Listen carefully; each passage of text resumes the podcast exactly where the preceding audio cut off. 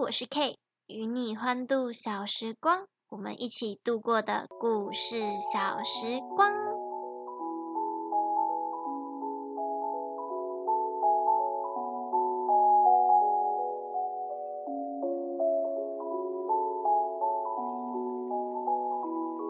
欢迎收听故事小时光，我是今天的主持人 K 张小凤。现在抬头看看窗外，今天的天气如何啊？是温暖的早晨，还是傍晚的余晖，又或是满天的星星呢？而我呢？诶，你听，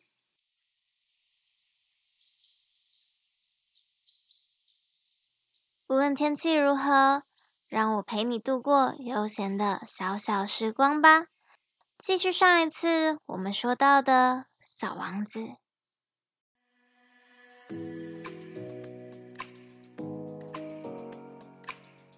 我很喜欢落日，我们去看日落吧。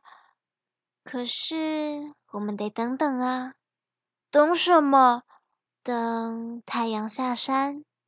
小王子惊讶了一下，然后他抓了抓脑袋。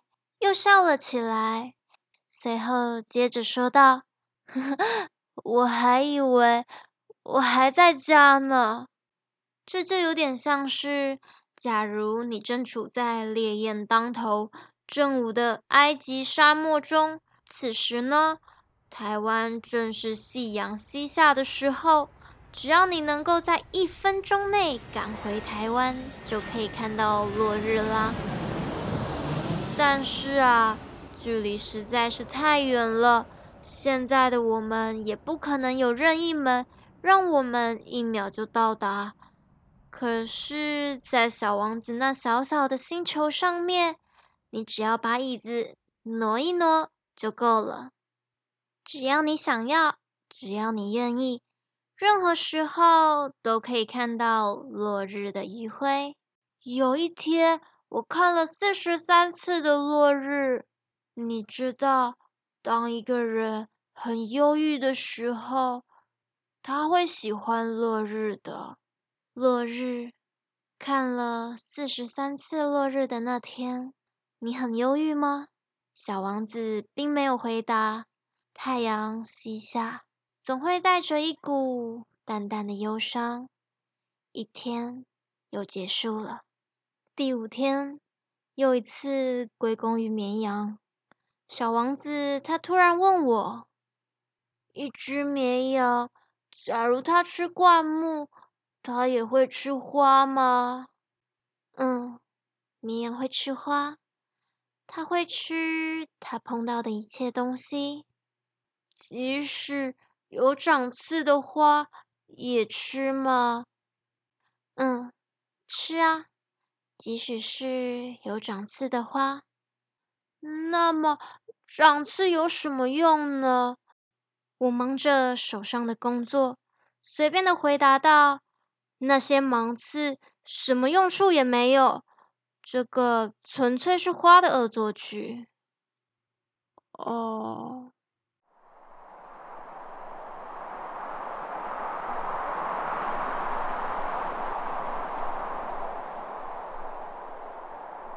我们彼此沉默了好一下子，后来小王子才对我吼道：“我不相信你，花是软弱的，花是无辜的，他们尽量保护自己，他们非常相信他们身上的刺。”我一句话也没有回答。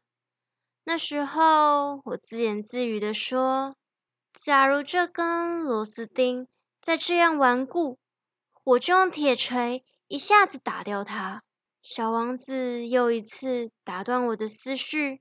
你相信那些？我什么也不相信，我只是随便回答你的问题罢了。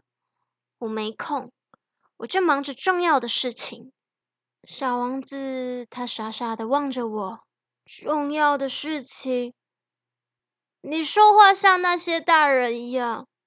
你什么都搞不清楚，你把一切都弄得乱七八糟。我曾经去过一个星球，上面住了一位红脸的先生，他从没闻过花香，没有看过星星，他也从没有爱过一个人。他除了算术以外，其他什么都没做过，而整天像你一样，一遍又一遍地说：“我有重要的事要忙。”而他还很引以为傲。但这不是人，这是一朵蘑菇罢了。什么？一朵蘑菇？小王子气得脸色发白。又接着说道：“几百万年来，花身上都长着刺；几百万年来，绵羊也还是吃着花。难道想办法了解花为什么长那些没用的刺就不重要吗？绵羊和花之间的战争就不重要吗？这不是比那位红脸先生的数字更重要？”如果我认识了一朵世界上唯一的花，除了在我的星球之外，别的地方都无法找到。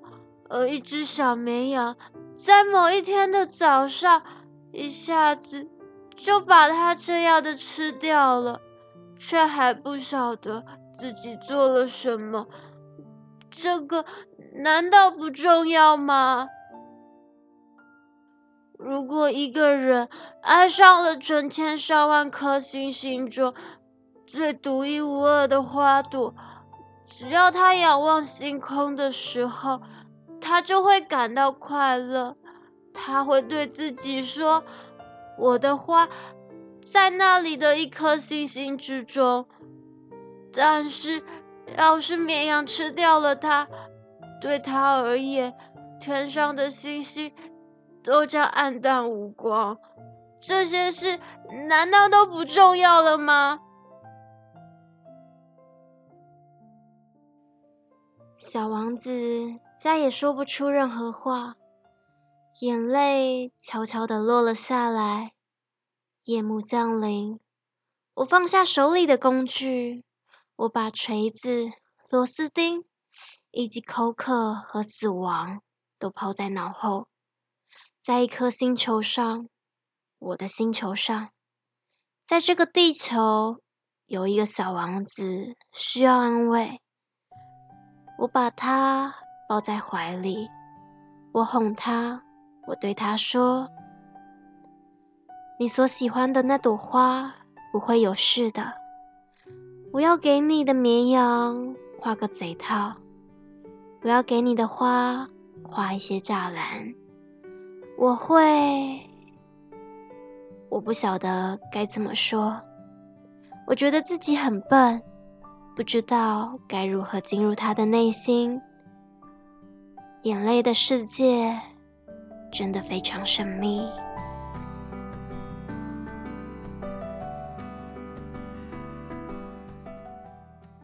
什么事情对你而言很重要呢？你的课业，你的事业。还是你的伴侣，又或是蝴蝶碰到大雨时还安然无恙吗？有时在你眼里不重要的，在别人眼里却十分重要。所以不要轻易说出随便的话，那可是会伤到对方的。嗯，那就给一个温暖的拥抱吧。今天小王子的故事就说到这里啦，还想知道后续小王子的奇妙故事吗？那敬请收听故事小时光，我们下礼拜见，拜拜。